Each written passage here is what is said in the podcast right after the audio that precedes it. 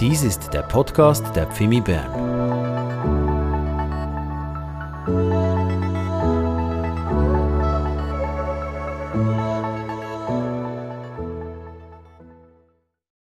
Guten Morgen. Ich hoffe, es geht euch allen gut. Herzlich willkommen. Schön, dass wir miteinander den Gottesdienst feiern dürfen. Herzlich willkommen auch alle diejenigen, die zugeschaltet sind über das Livestream und unseren Gottesdienst von irgendwoher mitverfolgen. Ihr seid ganz herzlich willkommen und ihr sollt etwas mitbekommen auch von der Gegenwart Gottes, die wir hier an diesem Ort spüren dürfen, weil Gott ist da gegenwärtig, wo Menschen sich öffnen und ihn suchen.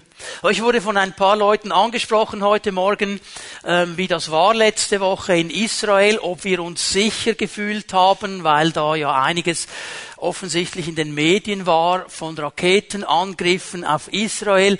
Ich kann euch sagen, wir haben uns total wohlgefühlt und total friedlich und es war ganz ruhig. Und es war nicht eine Sekunde irgendwo Angst, dass irgendwas geschehen könnte. Offensichtlich wird das hier in Europa ganz anders wahrgenommen, als es in Israel wahrgenommen wird. Auch die Leute waren völlig entspannt.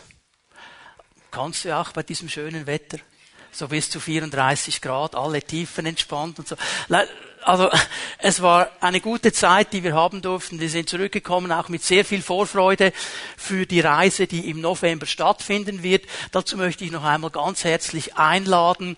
Es gibt so viele Möglichkeiten in dieser Reise, weil wir ja fast jeden Tag auch ein Wahlprogramm anbieten und es hat für jeden etwas dabei. Es hat für die etwas dabei, die gerne all diese historischen Städten sich anschauen. Es hat für die etwas dabei, die aktiv sind und auch mal gerne auf einen Berg hochkraxeln, werden wir machen miteinander. Nicht so ein großer wie bei uns in der Schweiz, aber spannend wird's. Für alle die, die gerne Flora und Fauna sehen, haben wir was ganz Spezielles im Angebot. Es hat für jeden etwas. Und und wer nach zehn Tage Rundreise noch nicht genug hat, der kann noch drei Tage anschließen in Jerusalem. Ich glaube, eine krassere Stadt gibt es nicht auf dieser Welt. Und dann hast du ganz sicher genug. So hoffe, dass du mitkommst und wir eine gute Zeit erleben dürfen. Aber es ist ein Thema heute Morgen. Es ist schon angesagt, um was es heute Morgen geht. Wir feiern Muttertag. Liebe Mütter, Großmütter, Tanten, was gibt es noch alles? Liebe Frauen. Habt ihr es gemerkt? Wer hat's gemerkt heute Morgen? Okay, alle anderen Männer haben noch Zeit, das ist noch, der Tag ist noch nicht fertig, weil heute wollen wir ja unsere Mütter, die Frauen, die Großmütter ehren, ermutigen. Und wir wollen auch etwas vom Wort Gottes hier hineinsprechen, denn Gott möchte uns immer wieder ermutigen, eben zu dem, was ja auch am Ladies Time ausgesagt werden wird. Entspannt Frau sein, biblisch Frau sein. Was hat das zu bedeuten? Ich glaube, Gott möchte heute Morgen etwas in unsere Mitte legen, in die Leben der Frauen, die hier sind, in die Leben der Frauen, die zuhören über das Livestream. Und liebe Männer, bevor ihr jetzt abschaltet, weil es ja Prinzipien Gottes sind, wird es nicht nur die Frauen ansprechen. Das kann ich dir garantieren. Also nicht denken, okay, jetzt kann ich mal auf Durchzug stellen. Gott möchte mit uns reden heute Morgen. Und wir leben in einer Zeit, in einer Gesellschaft, wo immer mehr die biblischen Grundwerte hinterfragt werden. Die werden angegriffen, dieses jüdisch-christliche Wertefundament, auf dem Europa eigentlich gebaut ist, auf dem Europa auch groß und stark geworden ist, Wohlstand erreicht hat, das wird demontiert. Und vor 10, 15 Jahren habe ich gedacht, ja, das wird so Stein für Stein demontiert. Heute habe ich den Eindruck, da wird mit der Abrissbirne hochgefahren. Und es wird alles zertrümmert, was uns eigentlich Wert gibt, was uns Fundament gibt, was uns Sicherheit gibt. Also diese ganz große Spannung, diese, diese Spannung zwischen dem Wort Gottes, zwischen den Werten Gottes und einer Gender-Ideologie, die Geschlechter auflösen will und alle Grenzen auflösen will. Aber wisst ihr, was mir auffällt? Das ist eine Diskussion, die wir vor allem im Westen führen. Der Westen führt diese Diskussion. In Asien, in Afrika sind das nicht solche Diskussionen, wie sie hier führen. Es ist eine ganz große Diskussion und dieser Spannung stehen wir. Und darum möchten wir auch immer wieder stehen hier für das, was Gott sagt. Und Gott hat den Menschen geschaffen. Das ist das, was die Bibel uns sagt. Und er hat ihn geschaffen als Mann und als Frau. Zwei Geschlechter. Und die sollen miteinander vorwärts gehen und Statthalter Gottes sein. Und jetzt kommt diese ganz große Spannung, ja? Gottes Wort gegen menschliche Ideologie. Dieser Kampf tobt, wir sind mittendrin und mir ist so bewusst geworden, in den letzten Tagen, als ich auch darüber gebetet habe, über diesen Gottesdienst heute Morgen, weißt du, wenn der Ratschluss Gottes zerstört wird, wenn er weggenommen wird, dann wird eben auch Identität weggenommen, weil der Ratschluss Gottes uns hilft, eine gute, saubere Identität aufzubauen. Es wird der Sinn des Lebens weggenommen, weil der Ratschluss Gottes uns zeigt, was der Sinn des Lebens ist. Und es gibt auch keine Bedeutung mehr. All das ist im Wort Gottes drin und es gibt uns Halt und es gibt uns Sicherheit. Und dafür dürfen wir neu aufstehen. Und ich weiß, in unserer Zeit ist das ja ganz gefährlich. Man darf das ja fast nicht mehr. Ein Bundesrat hat es vor einiger Zeit mal ganz gut gesagt. Man darf es ja nicht mehr sagen. Man darf nicht mehr über diese Dinge sprechen. Auch das eine Eigenart des Westens. Wisst ihr, was wir erlebt haben? Am letzten Freitag. Freitag ist ja der Samstag für die, für die Israeliten. Am, am Schabbat ist ja ihr Sonntag, okay? Aber natürlich alles auf der Straße. Alle gingen noch zum Markt und so. Und das ist ja der Tag, wo man auch demonstriert. Weil da sind die Leute ja unterwegs. Und wir haben da gesehen, das ist eine Demonstration, so richtig äh, Israel-like, viel lauter und viel farbiger als bei uns. Da ging so richtig die Post ab und ähm, ich habe so gesagt, ich möchte gern schauen, um was es da geht, was für was demonstriert demonstrieren die. Im Hinterkopf habe ich natürlich gedacht, ja, wahrscheinlich das, was wir bei uns in den Medien ja sehen, äh, mit dieser ganzen Änderung, die sie da machen wollen, habt ihr sicher auch gehört. Die, die, die schreien sicher für das. Und da sind wir hingegangen, ist uns aufgefallen, ganz, ganz viele Frauen, und da kommt eine auf uns zugerannt, so mit einem, ich habe fast gedacht, die, die, die macht Werbung für Ostern weil die Haaren haben ausgesehen wie ein Osterei. Also alle verschiedenen Farben hat uns ein Zettel in die Hand gedrückt auf Hebräisch und haben wir gesagt, ja okay, so gut kann ich jetzt noch nicht Hebräisch lesen. Umdrehen. Okay, habe ich umgedreht. Es ging um das Recht auf Abtreibung.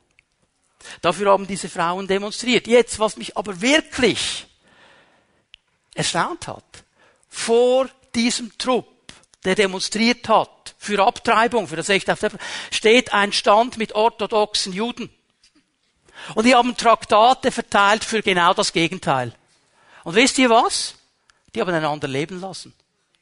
Die haben einander leben lassen. Was wir im Westen verloren haben, nämlich Rede und Gegenrede, dass man auch das Gegenargument stehen lassen muss, das haben die gelebt. Und ich habe so gedacht, wow, wenn das in der Schweiz geschehen wäre, die wären aufeinander losgegangen. Und es ging. Das hat mich ermutigt zu sagen, hey, wir dürfen widerstehen. Gott will uns Menschen immer wieder in seinen Wahrheiten gründen und er will uns stark machen für ein starkes Frau sein, für ein starkes Mann sein, so wie er uns geschaffen hat. Und darüber wollen wir heute Morgen nachdenken. Hebräer 12, Vers 1. Ich werde in dieselbe Linie hineingehen, die wir so in den letzten Jahren in den Mutter- und Vatertagen miteinander gehabt haben. Hebräer 12, Vers 1. Hier in diesem äh, wichtigen Bild wird uns ja etwas Schönes vor Augen gemalt. Ich lese mal den Text. Wir sind also von einer großen Schar von Zeugen umgeben, deren Leben uns zeigt, dass es durch den Glauben möglich ist, den uns ausgetragenen Kampf zu bestehen. Deshalb wollen auch wir, wie Läufer bei einem Wettkampf, mit aller Ausdauer dem Ziel entgegenlaufen. Wir wollen alles ablegen, was uns beim Laufen hindert, uns von der Sünde trennen, die uns so leicht gefangen nimmt. Soweit einmal dieser Vers 1 aus Hebräer 12. Und das Bild, das der Hebräerbriefschreiber hier vor unseren Augen malt, ist das Bild, dass die Nachfolge Gottes, dem Herrn nachzufolgen, Jüngerin, Jünger Jesu zu sein, verglichen wird mit einem Wettlauf, mit einem Wettrennen. Da wird gerannt, wir sind unterwegs, kannst vielleicht auch an ein Stafettenrennen denken, wir sind eine gewisse Etappe unterwegs, dann geben wir den Stafettenstab ab. Und das Ganze findet statt wie so in einem himmlischen Stadion, in einem geistlichen Stadion, dem um uns herum ist, diese, ist dieses Stadion mit diesen Tribünen, wo die Leute drauf sind, die Männer und Frauen, die uns vorausgegangen sind, und die ermutigen uns. So wie bei einem Fußballspiel, Eishockeyspiel, nicht die Fankurven, ihre Mannschaft ermutigen, sind die da und die ermutigen dich und mich, renn weiter, geh weiter, gib nicht auf, hey, du kannst das noch aufholen. Und das ist eine tolle Sache, wer das schon mal erlebt hat in einem Stadion, wenn die Fans da loslassen, man spricht ja dann vom zwölften Mann im Fußball, Zahl, man darf nur elf haben, aber die Fans sind dann der zwölfte Mann, soll uns ermutigen. Aber es ist ja ein bisschen anonym. Weil ich weiß ja gar nicht, wer da oben genau sitzt. Und es wäre ja interessant zu hören. Und darum haben wir versucht, jetzt in diesen Predigten Muttertag, Vatertag in den vorigen Jahren immer mal so eine Person zu pflücken. Also stell dir mal vor, du bist jetzt unterwegs, du kommst an der Fantribüne vorbei und heute ist Muttertag. Da kommt eine Frau uns entgegen.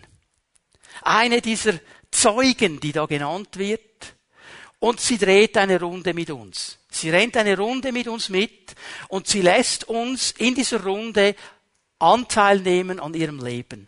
Sie sagt uns, was ist ihre Lebenslektion? Was hat sie gelernt? Sie gibt uns Einblick, sie ermutigt uns, sie gibt Vision. Die Dame, die heute auf uns zukommt, ist in eine schlichte weiße Tunika gekleidet. Ganz schlicht, aber dieses schlichte Weiß lässt eigentlich ihren gebräunten Teint so richtig scheinen. Und wenn man sie so anschaut, merkt man, wow, das ist wahrscheinlich eine Frau, die gerne draußen ist, die ist gerne an der Sonne, die ist unterwegs. Und sie kommt so auf uns zu, schaut uns ganz freundlich an und sagt uns, hallo zusammen, ich bin Miriam. Ich bin die ältere Schwester von Aaron und von Mose. Und sie nimmt uns mit hinein in ihr Leben. Und sie sagt, weißt du, als wir in Ägypten waren, wir waren Sklaven. Und das Leben war hart. Wir wurden schlecht behandelt. Und es kam sogar so weit, dass der Pharao alle männlichen Nachkommen, alle männlichen Babys umgebracht hat. Und er hat doch meine Mutter in dieser Situation meinen jüngsten Bruder geboren. Sein Name war Mose. Und wir haben alle gemerkt, das ist ein spezielles Kind. Und wir haben ihn versteckt für eine gewisse Zeit, weil wir nicht wollten, dass die, der Pharao ihn bekommt und töten kann. Und irgendwann ging es nicht mehr. Man konnte ihn nicht mehr verstecken und ich kann mich noch so gut erinnern, wie meine Mutter mit schwerem Herzen dieses Körblein gemacht hat, aus mit Teer ausgestattet hat und ihn dann in den Nil hineingelegt hat. Sie hat gebetet. Und ich habe gesagt, ja, ich glaube schon Gott, aber ich möchte sehen, was geschieht. Und ich bin ihm nachgeschlichen. Ich war ja die große Schwester. Ich wollte doch sehen, was mit meinem jüngeren Bruder geschieht. Und ich habe gesehen, wie dieser Korb auf dem Nil dahin gleitet und plötzlich hängt er sich irgendwo fest und ich höre Stimmen von Frauen, die kommen, die sehen diesen Korb. Oh, die Tochter des Pharaos mit ihren Dienerinnen. Und sie holen diesen Korb. Und sie sehen, es ist ein Baby drin. Und diese Tochter des Pharaos hat sich in dieses Baby verliebt. Den will ich adoptieren. Sie hatte aber ein Problem. Wie soll ich dem jetzt stillen? Und da war ich da als große Schwester. Ich habe gesagt, Entschuldigung, Hoheit, ich habe mitbekommen, was hier geschieht. Ich hätte einen Tipp. Und sie hat mir meinen kleinen Bruder wieder mitgegeben.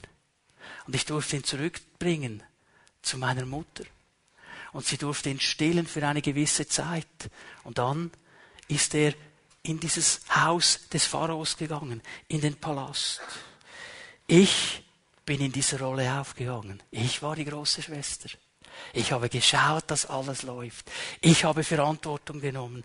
Ich habe meine Mutter getröstet, als sie dann enttäuscht war, dass er nicht mehr da war. Ich habe ermutigt, ich bin die große Schwester. Und wir haben von Ferne zugeschaut, was mit diesem Mose geschah. Und plötzlich war er weg. Er musste flüchten. Wir haben nur ein paar Gerüchte gehört, aber plötzlich war er weg.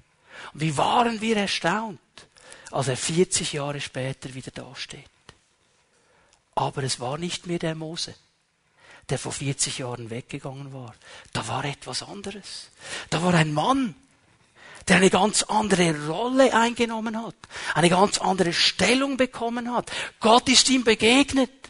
Und indem er zurückkam, hat sich auch meine Rolle völlig verändert. Und meine Stellung hat sich völlig verändert. Und ich habe Mühe gehabt mit diesem Rollenwechsel. Es war für mich nicht einfach. Ich bin doch die große Schwester. Und ich lernte eine ganz harte Lebenslektion. Und wenn ich jetzt eine Runde mit dir drehe, dann möchte ich und hoffe ich und bete ich dafür, dass meine harte Lebenslektion dir zu einer Hilfe wird für dein Leben. Dass du nicht durch dieselbe Lektion gehen wirst. Und jetzt sind natürlich alle gespannt, was die Lebenslektion war von Miriam. Und sie sagt es uns auch gerne. Sie sagt es ganz einfach und ganz klar. Lass es nicht zu, dass das Vergleichen mit anderen dir die Lebensfreude raubt. Lass es nicht zu, dass das Vergleichen mit anderen dir die Lebensfreude raubt. Das ist auch mein erster Punkt heute Morgen. Ich habe nur zwei Punkte. Weißt du, sagt Miriam zu uns, es ist nicht einfach, wenn man über Nacht seine Stellung verliert. Wenn plötzlich über Nacht sich alles verändert. Ich habe alles zusammengehalten. Ich habe geschaut, dass alles läuft. Und jetzt ist Mose da. Und ich bin plötzlich im Hintergrund. Jetzt ist Mose da. Und alle sind begeistert. Und am Anfang war sie ja begeistert. Endlich steht jemand auf gegen diesen Pharao. Endlich steht jemand auf gegen diese Sklaventreiber. Und er lässt sich nicht einschüchtern. Und Gott ist mit ihm. Und Gott bestätigt ihn. Und am Schluss können wir ausziehen. Was war das für eine Begeisterung? Nach 400 Jahren Sklavenschaft, endlich frei, hin ins Land, das Gott uns schon lange verheißen hat. Was war das für eine Freude? Was war das für ein Feiern? Oh, diesen Tag habe ich genossen. Und wir waren unterwegs in die Wüste hinein. Und plötzlich merken wir, wow, der Pharao kommt hinter uns her. Und die Freude war weg. Denn hinter uns der Pharao, vor uns das Meer. Und wir wussten nicht mehr, was geschieht. Und was macht Mose? Mein kleiner Bruder. Er leitet uns in der Kraft Gottes, souverän in die Freiheit, durch dieses Meer hindurch. Er streckt seinen Stab aus und das Meer teilt sich, der Boden wird trocken und wir konnten durchgehen. Und das Meer kommt zurück und die ganze Armee des Pharaos ist nicht mehr da. Und wir waren völlig frei. Ah, sie sagt uns, kannst du dir vorstellen, wie begeisternd das war? Und wir sagen, ja, kann ich mir vorstellen. Sie sagt, du hast keine Ahnung. Ich habe es aufschreiben lassen. In 2. Mose 15, Vers 20. Meine Reaktion.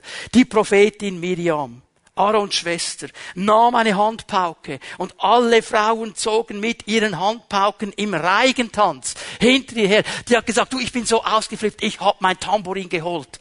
Ich weiß nicht, ob ihr das auch noch erlebt habt. Wir hatten doch eine Lehrerin im Turnunterricht und wehe, du hast dich nicht an das Tambourin gehalten. Das ist eine ganz andere Geschichte hier, okay? Also die ist ausgeflippt mit ihrem Tanz, äh, mit, ihrer, mit ihrer Handpacke. Mechola steht hier im Hebräisch. Das ist ein Reigentanz, eine fröhliche Feier, ein rhythmisches Bewegen. Also war ja schon toll, was wir da im Video gesehen haben, aber es war noch einer drauf. Und alle haben mitgemacht und haben gefeiert. Und gesagt, wow, Wahnsinn, das war eine Riesenparty. Vers 21. Und Miriam sang mit den Frauen im Wechsel, singt dem Herrn ein Danklied, denn er hat seine Macht erwiesen. Ross und Reiter warf er ins Meer. Völlige Freude, die Prophetin Miriam, offensichtlich auch eine Lobpreisleiterin, die hat die ganze Mannschaft mitgenommen. Du, alle haben angebetet. Das war eine Freude, fast so wie bei uns, noch ein bisschen mehr. Aber sagt sie dann, leider, leider, war diese Freude, diese Begeisterung nicht von langer Dauer. Denn je länger wir unterwegs waren, desto mehr fing ich an, mich mit meinem Bruder zu vergleichen. Ich war ja die große Schwester. Und ich habe mich gefragt, hey, nicht nur Mose ist ein Prophet, ich bin doch auch eine Prophetin. Gott hat mich ja so genannt. Wieso bekommt er alle Aufmerksamkeit? Wieso rennen alle dem Mose nach? Ich bin doch auch eine Prophetin. Und ich meine, der kleine mittlere Bruder, der ist, der ist der Priester.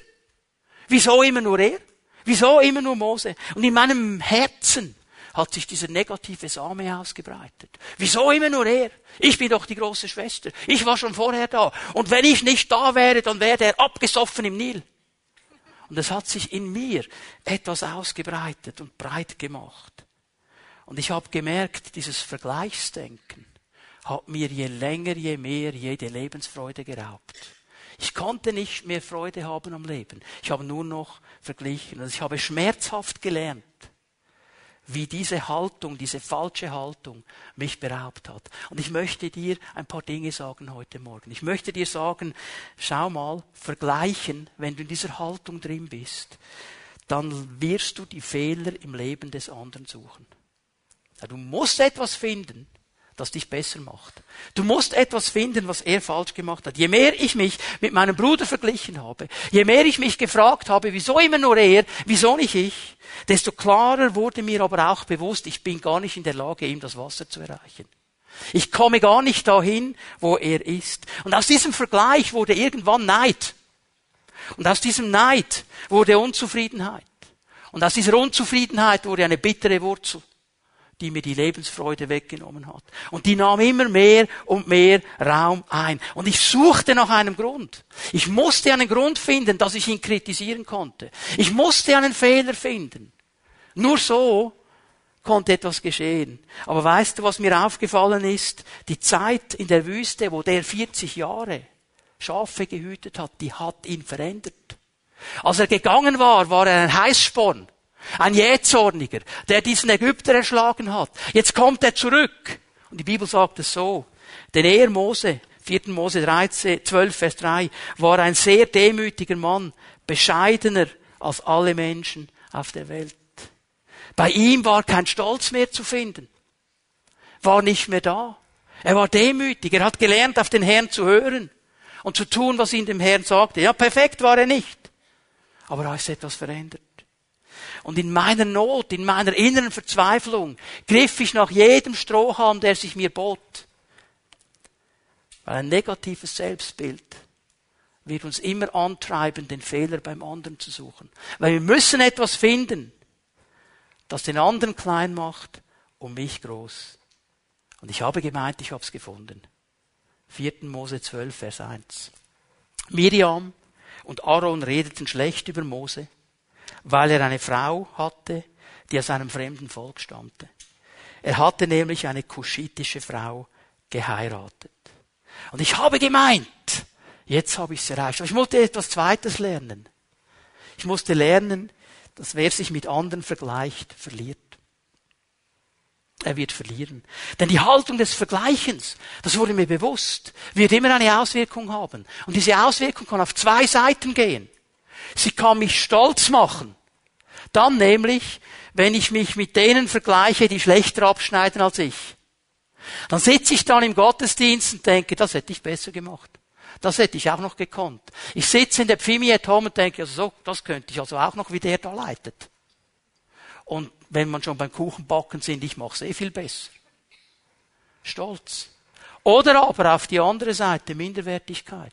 Wenn ich nämlich schlechter abschneide im Vergleich. Und der andere noch größer wird, noch besser wird, noch stärker wird. Und ich denke, was bin ich denn eigentlich für einer? Und Gott hat mich ganz vergessen.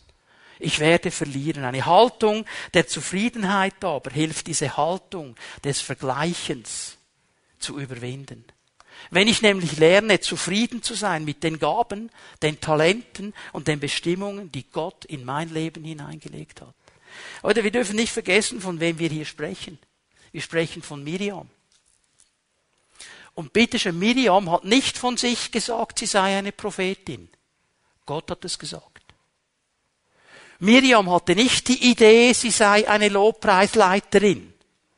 Sie war eine, die Leute gingen ihr nämlich nach und haben mit ihr angebetet. Also wenn du ein Leiter bist und du bist immer alleine und niemand kommt mit, dann bist du nicht ein Leiter, dann gehst du spazieren.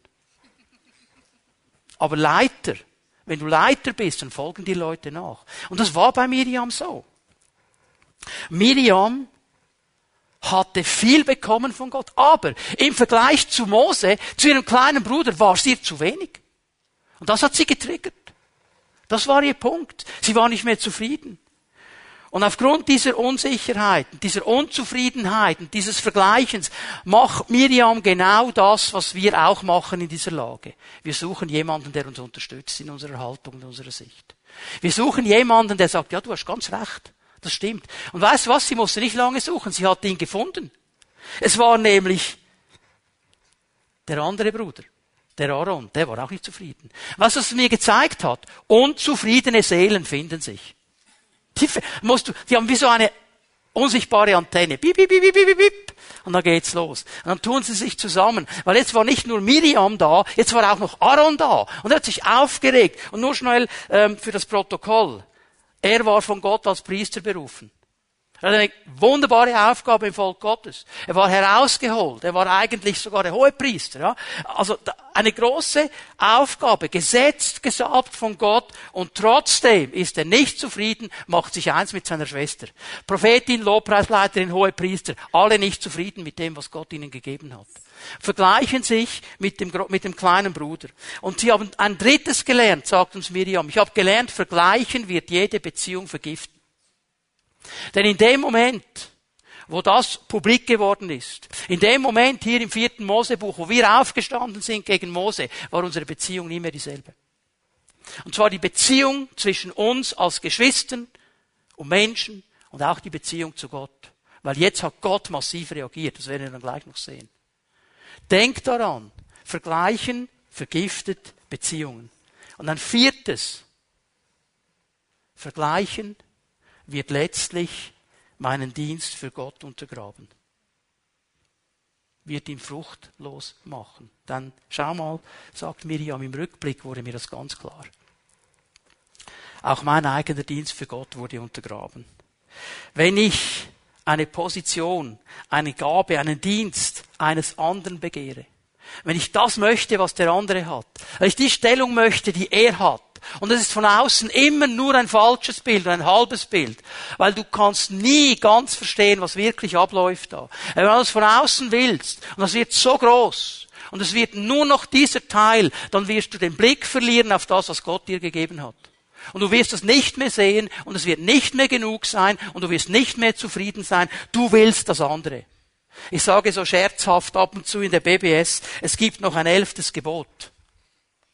Das heißt, du sollst nicht begehren deines nächsten Gaben, Berufung und Setzung. Hör auf zu vergleichen.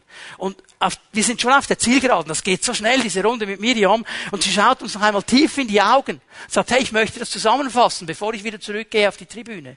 Ich möchte dir sagen, hey, Gott wollte in meinem Leben, dass ich ihm mit den Gaben diene, die er mir geschenkt hat. Das wollte er. Das war sein Lebensentwurf. Und er hat mir Gaben gegeben.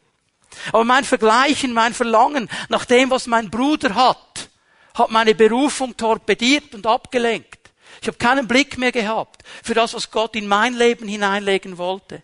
Und ich habe darum nie das volle Potenzial ausgeschöpft, das Gott in mich hineingelegt hat. Ich war viel mehr damit beschäftigt, das zu wollen, was er hat. Und habe nicht mehr gesehen, was er mir gegeben hat. Und diese Haltung, diese Haltung des Vergleichens, der Unzufriedenheit, des Neides hat mir jede Lebensfreude genommen. Mein Leben völlig verändert.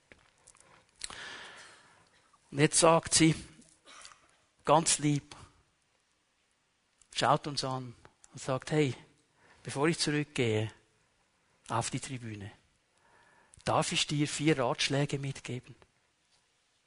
Denn ich möchte eines, ich möchte, dass mein Verlust dein Gewinn ist.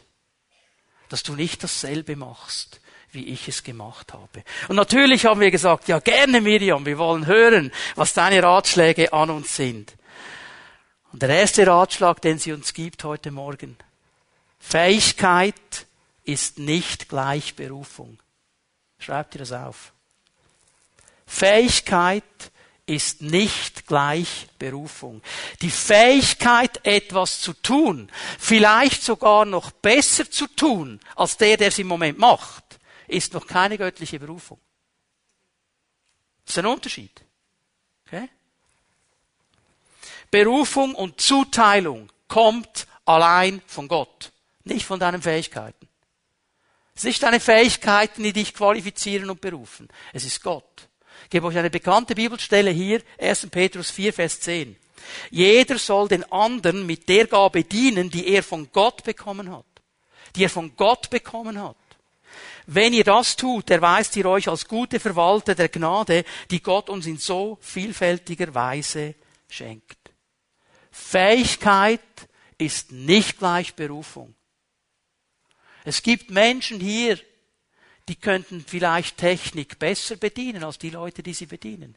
Die könnten vielleicht besser singen, Gitarre spielen als die, die da sind. Die könnten vielleicht sogar besser predigen. Aber es braucht die Berufung Gottes auch noch dazu. Und wenn wir denken, aufgrund von meinen Fähigkeiten, ich kann jetzt herumgehen und einordnen, wer es richtig und wer es falsch macht, dann sind wir nicht da, wo Gott uns haben möchte. Weil dann verwenden wir unsere Zeit darauf, die anderen zu schablonisieren, anstatt mit der Gabe zu dienen, die Gott uns gegeben hat. Das Zweite, was uns Miriam sagt, habe ein großes, dickes Ja zum Plan Gottes über deinem Leben. Der Wettbewerb, Vergleichen, das versucht Raum zu nehmen in unserem Leben. Und die ganze Welt, die ganze Gesellschaft ist ein Wettbewerb. Ich habe mir so letzte Woche wieder gedacht, es waren viele Touristen unterwegs in Israel. Und manchmal bist du auch mit denen unterwegs und gehst den gleichen Weg, bist vielleicht eine halbe Stunde mit den Leuten auf demselben Weg, einfach weil wir denselben Weg haben. Und ich habe manchmal gedacht, Mann, diese Person macht so viele Selfies. Wenn sie dich zu Hause das Zeugs anschaut, denkt, ah, ich war ja in Israel. Vor lauter Selfies konnte die ja gar nicht schauen, was geschieht. Und du hast fast den Wettbewerb, wer hat die bessere Pose, wer hat das bessere Selfie. Aber eine Frau, das hat mich wirklich beschäftigt, auf dem Kreuzweg, Via Dolorosa, wo da äh, nach katholischer Tradition dann die verschiedenen Stationen angegeben sind. Und plötzlich bleibt die stehen. Die hat nicht so viel angehabt, es war auch warm. Und sie schmeißt sich in Pose und irgendwie ihr Mann, ihr Freund, was immer das war, hat dann sofort versucht zu fotografieren. Und ich habe gedacht, was macht die da? Auf was zeigt die? Sie hat auf das Bild gezeigt, wie Jesus unter dem Kreuz, unter der Dornenkrone zusammenbricht. Ich habe gedacht, ja bravo du. Also Wettbewerb, wer hat das frommste Selfie? Oder was geht hier ab? Wettbewerb. In der Familie, in der Schule, im Beruf, im Dienst, überall. Sind wir so geneigt, in den Wettbewerb zu gehen? Du musst dich immer definieren. Oh, diese Mutter macht es besser als du. Die hat das Kind im Griff. Ja, sicher, auch wenn sie zu Hause sind. Hm? Frag mal nach. Oh, der macht das viel besser. Der hat die besseren Noten als ich und, und, und. Wettbewerb, Wettbewerb, Wettbewerb. Und wieso konzentrieren wir uns nicht auf das, was Gott uns gegeben hat?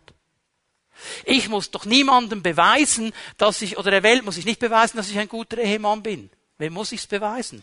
Zuerst meinem Herrn und meiner Frau. Und so weiter. Jetzt könnte ich noch ganz viel sagen, ich muss mich sputen. Ich möchte hier eine bekannte Bibelstelle lesen, Psalm 139, 16. Deine Augen sahen mich schon, als mein Leben im Leib meiner Mutter entstand. Alle Tage, die noch kommen sollten, waren in deinem Buch bereits aufgeschrieben, bevor noch einer von ihnen eintraf. Gott hat einen Plan. Er hat einen Plan. Und wir müssen ein Ja haben. Und dieser Angriff auf Mose, der geschah eigentlich weil es kein Ja gab für den Plan Gottes im Leben von Miriam und Aaron. Sie hatten kein Ja für das, was Gott ihnen gegeben hat. Schau mal die Diskussion, die jetzt entsteht. Wir gehen zurück zu 4. Mose 12. Der Angriff, der da gekommen ist wegen dieser Frau, die nicht gepasst hat. Haben sie ihn angegriffen. Jetzt kommt der Herr, jetzt schaltet sich der Herr ein. Mose hat nichts gemacht. Das ist interessant. Er war demütig, nichts gemacht. Gott kommt. Das ist immer eine interessante Sache. Wenn Gott dich berufen hat, da musst du dich nicht verteidigen. Die Leute, die dich angreifen, die greifen nicht dich an.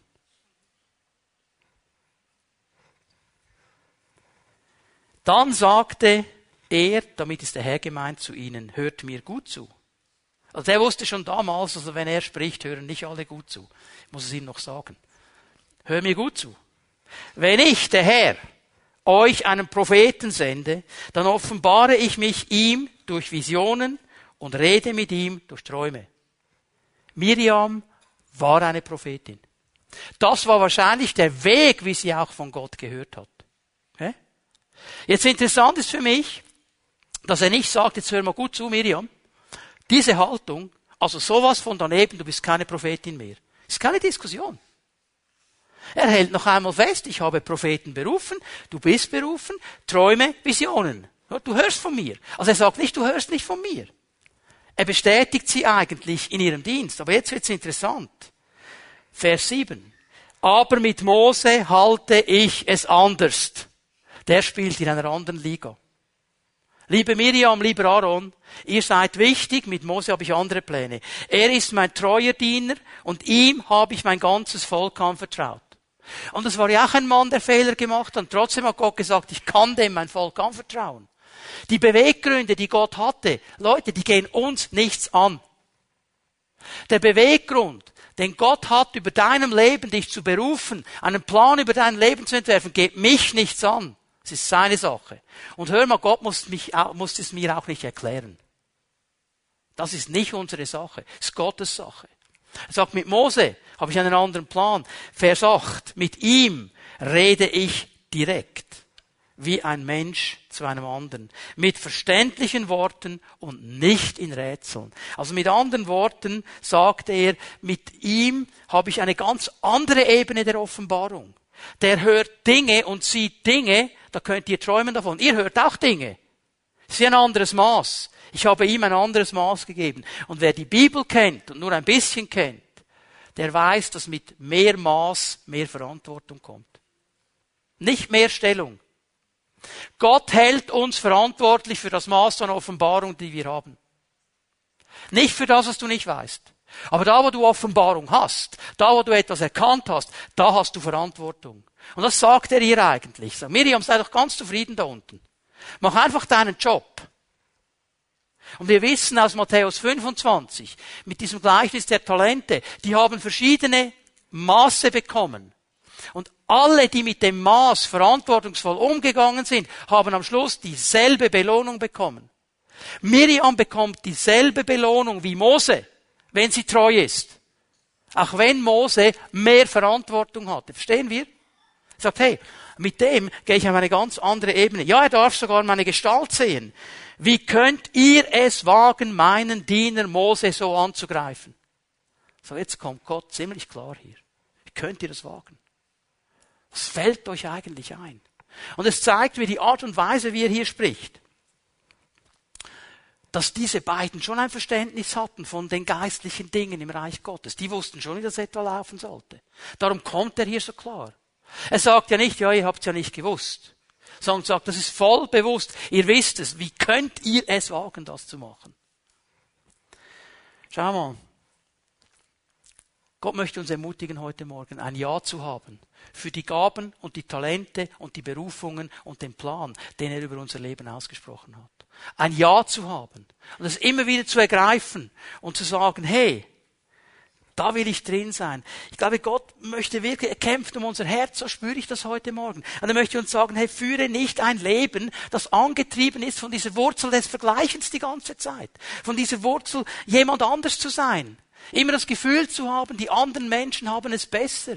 Hey, von den anderen Menschen, wenn du nicht mit ihnen Haus und Hof und Bett und WC teilst, siehst du nur ein äußeres Bild.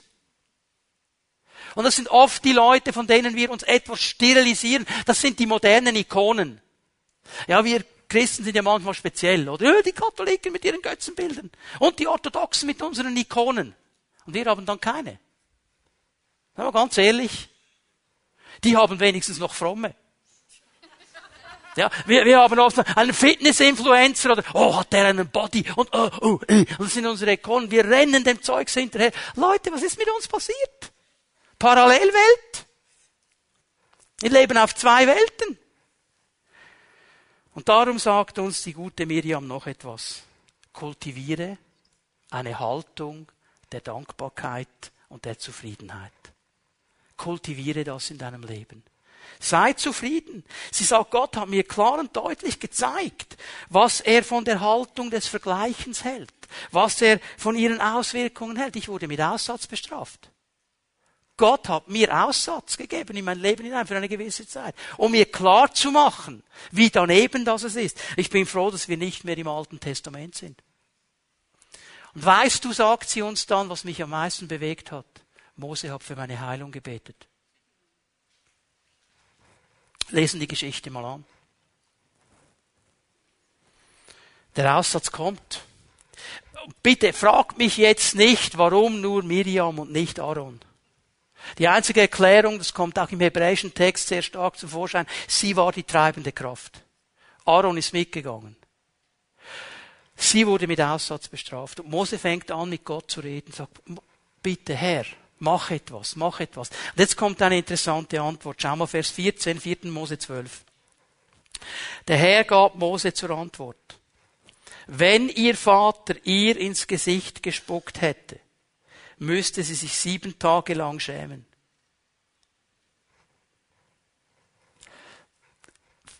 Verstehen wir dieses Bild? Was hat Gott hier gesagt? Ich möchte das wirklich klar machen. Gott hat gesagt, Miriam, weißt du, was ich von dieser Haltung halte, die du hier an den Tag legst? Das halte ich davon. Das halte ich davon. Das ist das, was er hier sagt. Das halte ich davon. Das ist einfach nur daneben. Gott hat hier eine klare Haltung. Und sie müsste sich sieben Tage lang schämen. Und darum soll sie nun auch sieben Tage lang aus dem Lager ausgeschlossen werden. Danach könnt ihr sie wieder bei euch aufnehmen. Das ist eine harte Sache. So musste, Vers 15, Miriam sieben Tage außerhalb des Lagers bleiben. Das Volk zog nicht weiter, bis Miriam wieder in ihre Gemeinschaft aufgenommen werden durfte.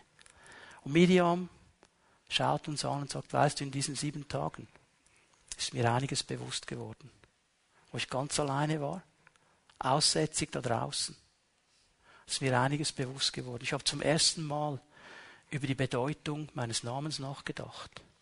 Miriam. Das ist ein interessanter Name. Man kann ihn verschieden übersetzen, aber es hat immer einen Anteil von Bitterkeit und Rebellion dabei. Von diesem Bitteren.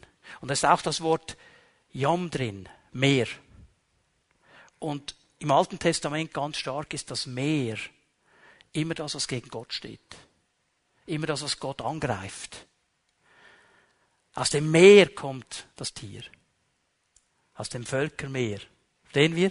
Das Meer, dieses unruhige Gebilde hin und her, hin und her, das gegen Gott steht. Darum ist es interessant vor dem Tempel, nur mal schnell, ganz schnell, alt, alttestamentliche Theologie mit zwei Sätzen. Darum steht vor diesem Tempel Gottes das große Meer, so wird es genannt, das bronzene Meer, und es ist ganz ruhig. Da bewegt sich nichts. In der Gegenwart Gottes geht jede Aufruhr weg.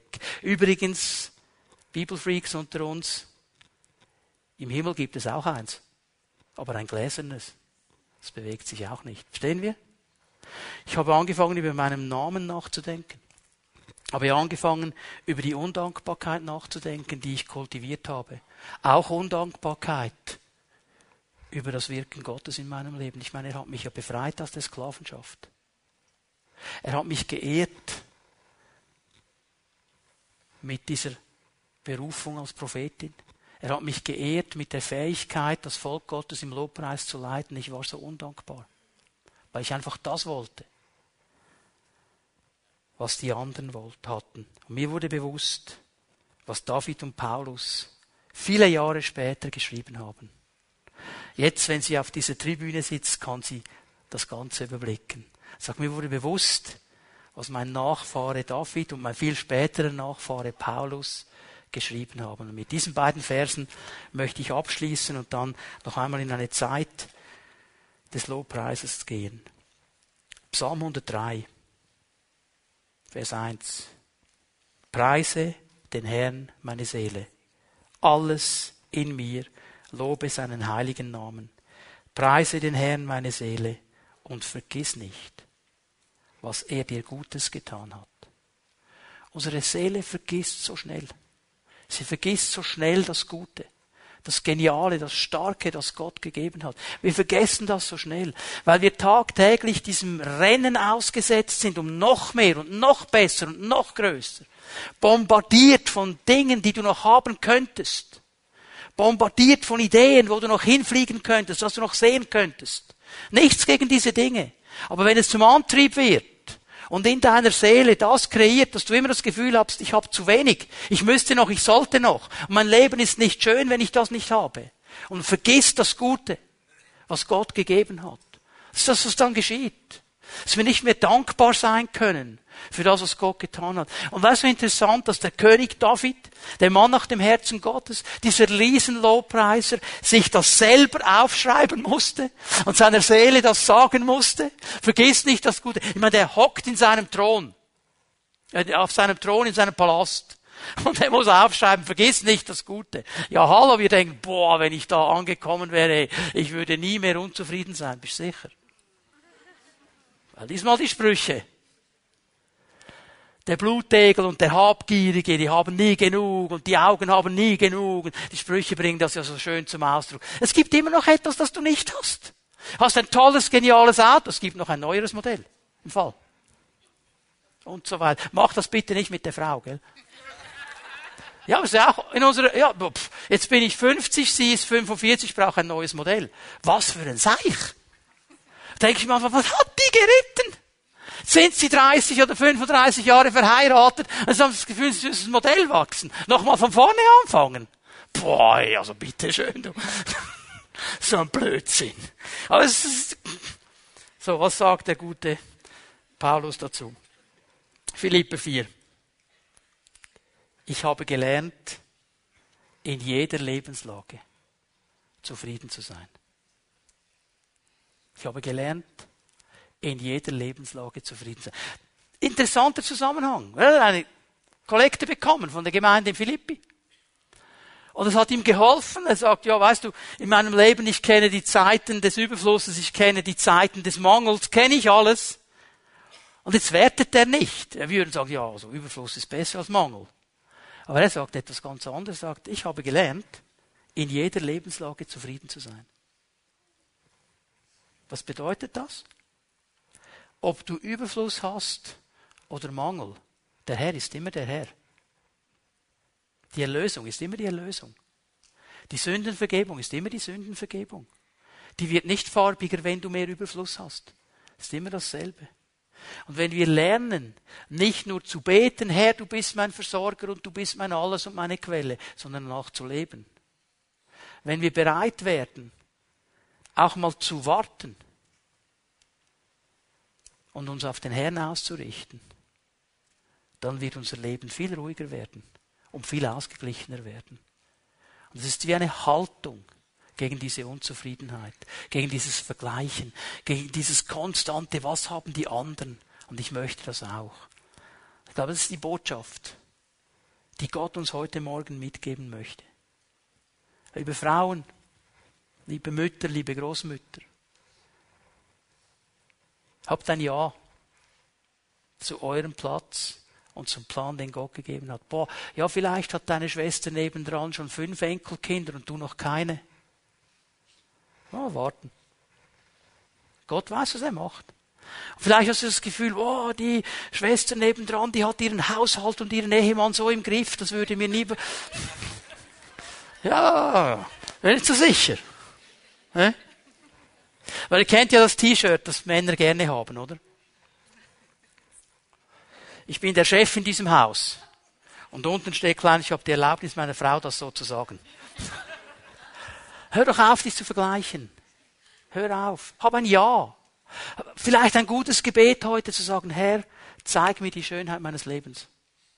Zeig mir die Schönheit meiner Familie. Zeig mir die Schönheit des Wohnortes, wo ich bin. Zeig mir, was für ein Segen du in dein Leben hineingelegt hast. Das gilt übrigens auch für Männer. Manchmal dieser Job, den du so gerne möchtest, du weißt nur die Hälfte. Und dann hast du ihn endlich bekommen. Und nach zwei Monaten hast du so eine Krise, dass dir der alte Pfingstjubel in den Sinn kommt. Die Hälfte war mir nie gesagt. Ja, das, es gibt noch Kleingedrucktes im Vertrag. Aber wenn wir mit dem Herrn unterwegs sind, was haben wir denn das Gefühl? Dass wenn der Herr uns sagt, mach das, dass dann alles einfach nur locker läuft. Nein. Aber er wird uns durchtragen. Durch jede Situation. Weil er hat gesagt, mach das. Jesus hat den Jüngern gesagt, ins Boot auf die andere Seite. Mittendrin kommt der Sturm. Er hat das Gott nicht gewusst. Ist Jesus aufgegangen und gesagt, oh, jetzt bin ich aber überrascht. Er hat es genau gewusst, aber er hat sie auch durchgetragen. Verstehen wir? Aber wie ich mich da drin verhalte, ich kann mein Leben lang an diese drei, vier Punkte denken, die nicht gut gelaufen sind und unzufrieden sein. Und ich kann sagen, Herr, auch das weißt du, ich gehe mit dir vorwärts. Du bist mein Herr. Ich will nicht vergleichen, ich will nicht unzufrieden sein, ich will nicht neidisch sein, ich freue mich am Leben mit dir. Amen. Können wir aufstehen miteinander? Ich möchte bitten, dass die Lobpreise nach vorne kommen. Wir wollen noch einmal in die Gegenwart Gottes gehen miteinander. Und ich bin dankbar, dass der Herr in unserer Zeit anders reagiert, als er damals mit Miriam reagiert hat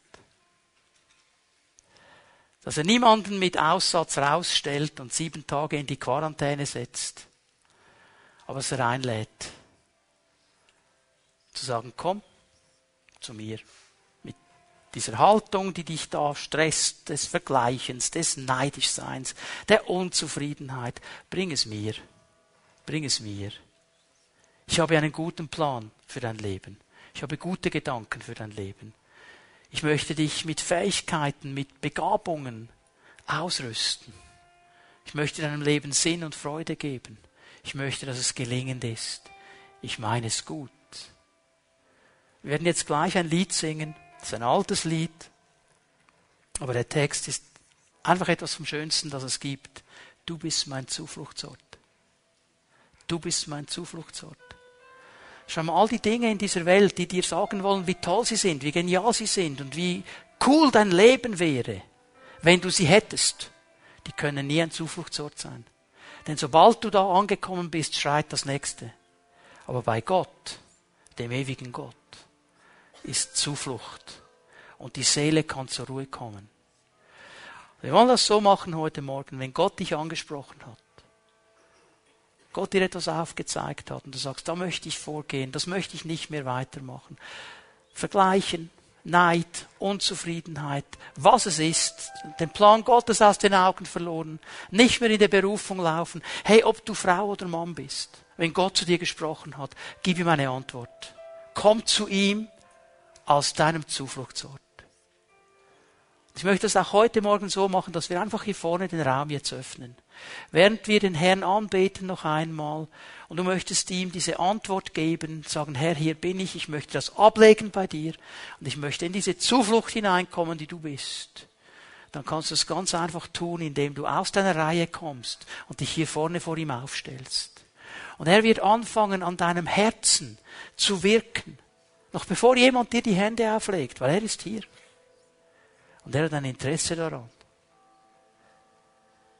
dass wir ein Leben führen, das erfüllt ist von seiner Gegenwart. So lass uns Jesus noch einmal anbeten miteinander. Und du darfst gerne hier nach vorne kommen, zu deinem Zufluchtsort und Dinge ablegen und von ihm empfangen heute Morgen.